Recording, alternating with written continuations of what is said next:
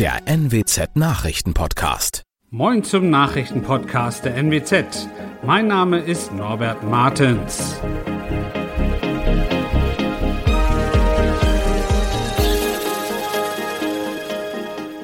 Und das sind unsere regionalen Nachrichten. Mehrere Priester missbrauchten Kinder laut Münsterstudie auch in Niedersachsen.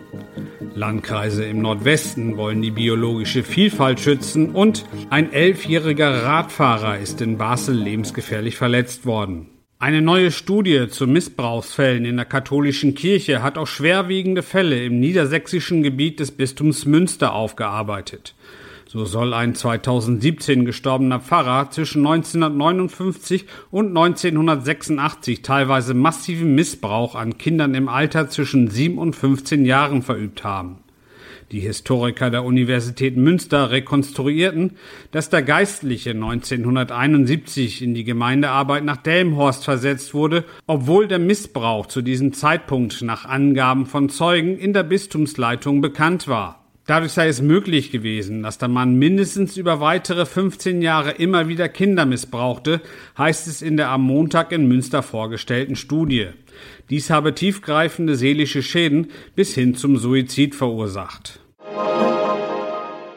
Die Landkreise Fechter, Emsland, Kloppenburg und Oldenburg sowie die Universität Osnabrück wollen die biologische Vielfalt in ihrer Region erhalten und dazu innovative Naturschutzmaßnahmen entwickeln. Die Akteure haben sich dazu zum Projekt Vielfalt in Geest und Moor, Landschaft im Wandel der Zeiten zusammengeschlossen. Das teilte ein Sprecher des Landkreises Oldenburg am Montag in Wildeshausen mit. Das Projekt solle auf den Wert der Artenvielfalt aufmerksam machen. Der Verlust der biologischen Vielfalt schreitet den Angaben zufolge aus unterschiedlichsten Gründen voran. Ein elf Jahre alter Junge, der mit seinem Rad unterwegs war, ist in der Gemeinde Basel im Kreis Kloppenburg bei einem Verkehrsunfall lebensgefährlich verletzt worden. Wie die Polizei mitteilte, war der Junge am Montagmorgen aus bislang unbekannter Ursache mit seinem Fahrrad von einem Geh- und Radweg plötzlich auf die Straße gefahren. Eine 67 Jahre alte Autofahrerin konnte laut Polizei nicht mehr rechtzeitig bremsen. Es kam zum Zusammenstoß. Ein Rettungshubschrauber brachte den schwerverletzten Jungen in ein Krankenhaus. Die Autofahrerin blieb unverletzt. Das waren unsere Nachrichten aus der Region. Weitere aktuelle News aus dem Nordwesten finden Sie wie immer auf NWZ Online. Und Aktuelles aus Deutschland und der Welt hören Sie jetzt von unseren Kollegen aus Berlin. Und schönen guten Morgen. Mein Name ist Nicole Markwald und das sind heute unsere Themen aus Deutschland und der Welt. Teures Tanken, nicht nur in Deutschland. Bundeskanzler Olaf Scholz weist Vorwurf der Zögerlichkeit bei Waffenlieferungen an die Ukraine zurück. Und in der Nations League trifft Deutschland heute Abend auf Italien. Seit Anfang Juni gibt es in Deutschland den Tankrabatt. Doch wer den Tank füllen muss, merkt davon nicht viel. Die Preise für Sprit sind weiterhin hoch. Überlegungen, den Tankrabatt zu ändern oder zu streichen, gebe es derzeit nicht. Das teilte ein Regierungssprecher in Berlin mit. Denn die Steuersenkung zeige Wirkung. Ohne sie wären die Preise an den Tankstellen deutlich höher, hieß es. Allerdings sollen andere Vorschläge geprüft werden. Bundeswirtschaftsminister Robert Habeck hat ein schärferes Kartellrecht ins Spiel gebracht.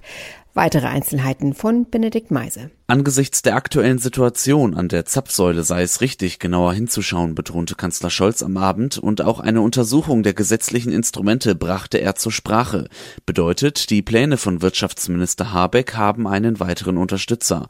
Habeck hatte vorgeschlagen, dem Kartellamt mehr Eingriffsmöglichkeiten zu geben, damit schärfere Maßnahmen gegen Mineralölkonzerne möglich sind. Liegt ein Missbrauch der Marktmacht vor, sollen beispielsweise Gewinnabschöpfungen möglich sein. Theoretisch geht das zwar schon jetzt allerdings nur sehr schwer, da es viele Hürden dafür gibt. Auch in anderen Ländern Europas leiden Autofahrer unter den hohen Benzinpreisen. Was wird zum Beispiel in Italien dagegen getan? Claudia Wächter. Ja, den Italienern hier wird an der Tanksäule wieder übel. Der Liter Benzin kostet nämlich wieder um die zwei Euro. Und das, obwohl die Regierung gegengesteuert hat, den Extragewinn der Ölmultis, also der Kriegsprofiteure, besteuerte. Die Spritpreise gingen danach auch runter. Jetzt aber ist der Effekt verpufft. Die Maßnahme soll aber verlängert werden. Was das am Ende den Autofahrern bringt, wird man sehen. Julia Macher fasst die Situation in Spanien für uns zusammen. Der Benzinpreis ist in Spanien vor ein paar Tagen über die magische 2-Euro-Grenze geklettert. Diesel kostet mehr als 1,91 und beides sind absolute Rekordpreise. Als Krisenmaßnahme hat die spanische Regierung bereits im April die Tankstellen verpflichtet, den Literpreis für Kraftstoff um 20 Cent zu senken. Wer tankt, erhält eine Rechnung, auf der beide Preise ausgeschildert sind und der Staat zahlt den Tankstellenbetreibern dann 15 Cent pro Liter zu. Diese Maßnahme soll nun verlängert werden.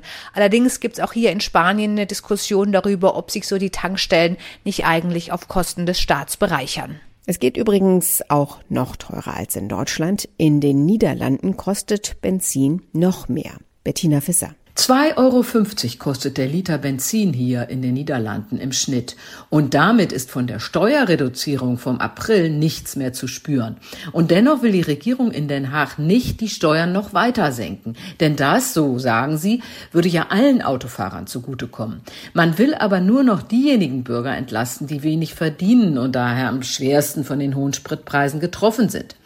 Ob es extra Zuschüsse geben wird, ist aber noch nicht entschieden. Niederländer im Grenzgebiet haben es übrigens noch relativ gut, denn die fahren zum Tanken nach Deutschland oder Belgien. Wir blicken nun auf den Krieg in der Ukraine. Kommen aus Deutschland versprochene Waffenlieferungen tatsächlich zu zögerlich in dem Land an? Diesen Vorwurf hat Bundeskanzler Olaf Scholz zurückgewiesen. Er verwies auf die Ausbildung für ukrainische Streitkräfte, die für die teils sehr modernen und komplizierten Waffensysteme erforderlich sei. Dirk Zeitler berichtet aus Berlin. Die Ukraine drängt auf schnellere Waffenlieferungen aus dem Westen, auch aus Deutschland. Bundeskanzler Scholz bremst beim Tempo jedoch die Erwartungen. Es geht um richtig schweres Gerät, das muss man benutzen können, dafür muss man trainiert werden, sagt Scholz. Das Training findet derzeit in Deutschland statt. Scholz reagiert damit auch auf Druck der Unionsfraktion im Bundestag. Sie fordert von der Ampelkoalition, schneller schwere Waffen in die Ukraine zu liefern. Denn die russische Armee im Donbass weiter auf dem Vormarsch. Am Abend findet in Mönchengladbach für die deutsche Fußballnationalmannschaft das letzte Spiel in der Nations League vor der Sommerpause statt.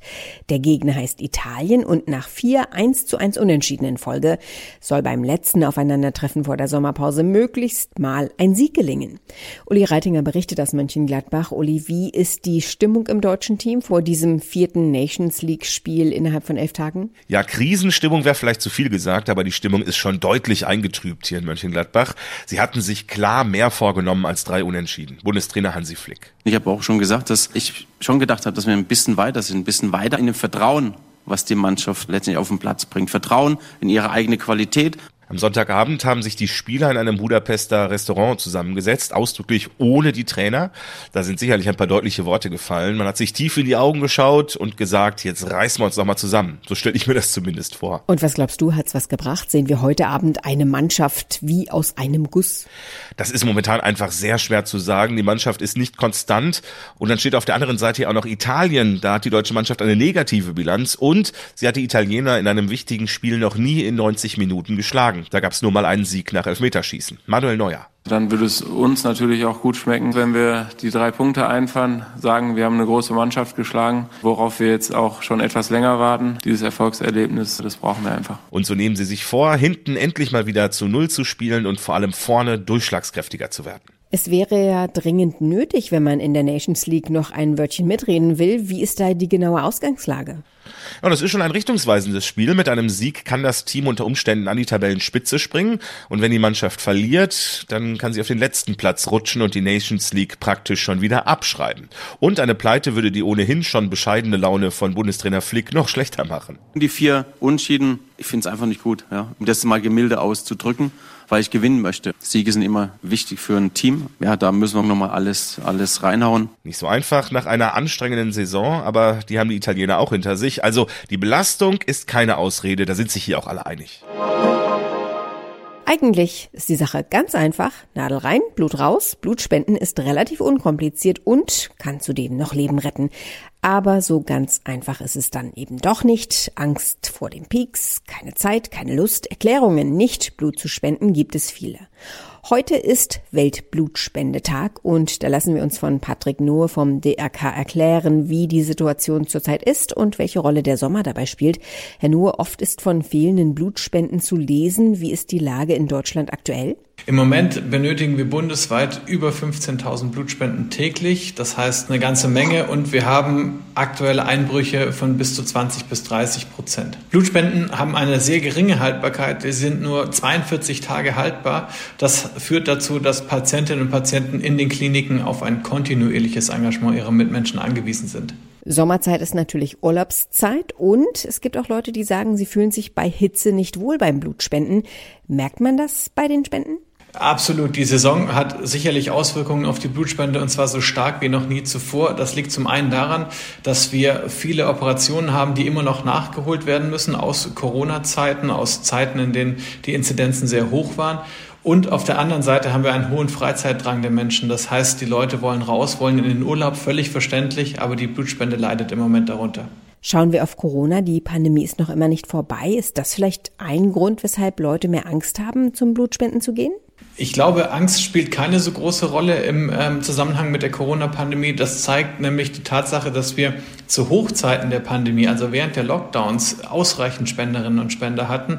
Uns machen die ähm, Wechselwirkungen zu schaffen. Das heißt, sobald die Kliniken das Go kriegen, Operationen nachzuholen, bekommen auch die Menschen grünes Licht dafür, Freizeitaktivitäten nachzugehen. Sie haben aber auch wieder mehr Verpflichtungen und das macht uns natürlich zu schaffen, insofern, als dass es wenig planbar ist. Können Sie Menschen, die Angst vor dem Peaks, Angst vor der Nadel haben, irgendwas empfehlen? Also zunächst mal haben wir größtes Verständnis vor der berühmten Angst vor der Nadel. Gleichwohl muss man sagen, es ist wirklich ein kleiner Peaks, mit dem sehr viel erreicht werden kann. Wir haben vor Ort top ausgebildete Kolleginnen und Kollegen, die da sicherlich sehr gut mit umzugehen wissen. Wir haben immer eine Ärztin, einen Arzt vor Ort. Die Angst kann ich wirklich nehmen. Dazu leistet man tatsächlich einen unersetzlichen Dienst an der Gemeinschaft. Wir haben keinerlei künstliche Alternative zu gespendetem Blut. Und Blutspenden ist eine perfekte Gelegenheit für Leute allen Alters, sich solidarisch zu engagieren. Und was ist, wenn ich jetzt doch möchte, aber aktuell gar keinen Termin mehr zum Blutspenden bekomme oder keine Zeit habe? Im Idealfall sind in der kommenden Zeit infolge unserer Aufrufe momentan die Termine sehr gut ausgelastet. Wer dann keinen Termin mehr bekommt, das ist nicht schlimm. Das Blut wird auch in drei, in vier oder in acht Wochen noch sehr dringend benötigt. Die südkoreanische Brutalo-Serie Squid Game ist für Netflix der bisher größte Hit und Netflix hat Hits bitter nötig. Da passt die Ankündigung, dass es eine zweite Staffel von Squid Game geben wird. Thomas Bremser weiß mehr. Thomas, die Serie ist blutig und brutal. Was macht denn den Reiz aus? Ich glaube, das sind mehrere Dinge. Es geht ja darum, dass knapp 500 hochverschuldete Menschen in Kinderspielen gegeneinander antreten müssen. Der Sieger bekommt eine Menge Geld, alle anderen sterben nach und nach. Alleine diese Idee macht es schon spannend. Die Spiele sind visuell stark umgesetzt, die Bilder sind oft knallbunt und erinnern an Comics. Dazu kommt die einprägsame Kleidung der Charaktere, grüne Jogginganzüge und rote Ganzkörperanzüge mit einer Maske. Das hat den Hype im Netz nochmal angeheizt und ja, wenn so ein weltweiter Hype erstmal in Gang kommt, dann können sich dem äh, viele nicht entziehen. Aber es hat auch viel Kritik gegeben an der Serie. Warum? Weil sie viele Jugendliche und sogar Kinder animiert hat, eigene Spiele zu machen, auf dem Schulhof zum Beispiel. Und wer die Spiele verliert, wurde einfach so geschlagen. Das hat für Empörung gesorgt bei den Schulleitungen und natürlich den Eltern.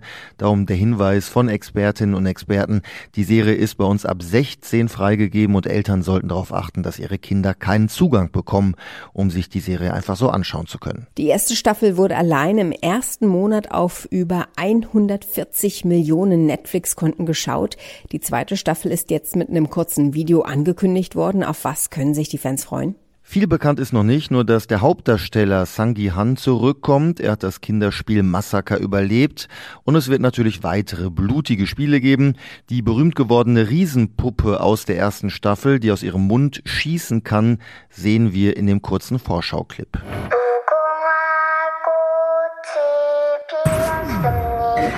Und die Macher kündigen an, dass auch der Freund des Puppenmädchens diesmal zu sehen sein wird. Wann die zweite Staffel startet, ist aber noch völlig unklar.